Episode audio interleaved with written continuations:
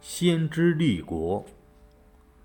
六百一十年后，穆罕默德开始在麦加宣传伊斯兰教。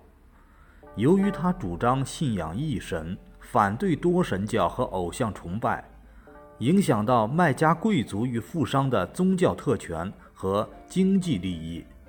以维玛亚族的阿布苏菲扬为首的麦加贵族起而反对，甚至多次殴打穆罕默德及其信徒，迫使穆罕默德的一些信徒离开麦加，迁往埃塞俄比亚。亚特里布的居民因受麦加商业贵族的盘剥，支持穆罕默德。他们派出代表邀请穆罕默德前去亚特里布。穆罕默德先派其大批信徒前去。六百二十二年七月十六日夜，他本人与少数门徒亦从麦加出奔，这就是著名的西至。后来，这一年被定为伊斯兰教历的纪元年。亚特里布也被改称为麦地那，意为先知之城。由麦加迁到麦地那的伊斯兰教徒称为迁士。接受伊斯兰教的麦地那居民则被称为俯士。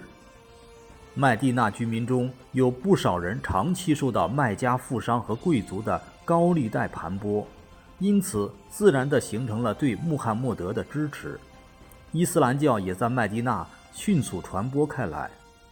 穆罕默德依靠谦士和俯士的力量，开始建立了以伊斯兰教为共同宗教信仰的政教合一的国家。穆罕默德不仅是宗教首领，而且是最高法官和军事统帅。六百二十七年，麦加贵族联合麦加周围的游牧部落，集结了一万多人的武装部队，进攻麦地那。穆罕默德鉴于敌我力量悬殊，决定利用麦地那三面环山的天险地势，在绿洲的道路上深掘壕沟，据险固守。麦加联军久攻不下，给养供应困难，不得不退兵。穆罕默德乘势追击，俘敌四百余人，斩杀无数。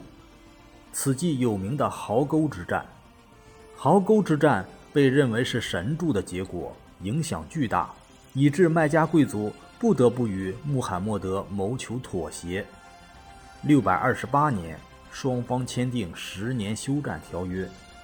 六百三十年初，穆斯林的同盟者遭到了贵族结盟者的袭击，协议失效。穆罕默德派出万人大军攻打麦加。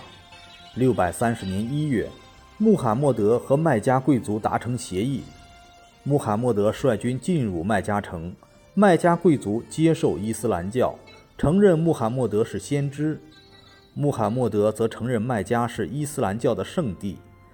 科尔伯古庙改为伊斯兰教的清真寺，黑陨石作为伊斯兰教的圣物保存下来，这样也就保留了麦加贵族在政治上的特权和经济上的利益。此后，麦加成为阿拉伯半岛伊斯兰教的中心，麦地那成为阿拉伯国家的首都。到六百三十二年穆罕默德逝世时，阿拉伯半岛已基本上建成了。统一的阿拉伯国家。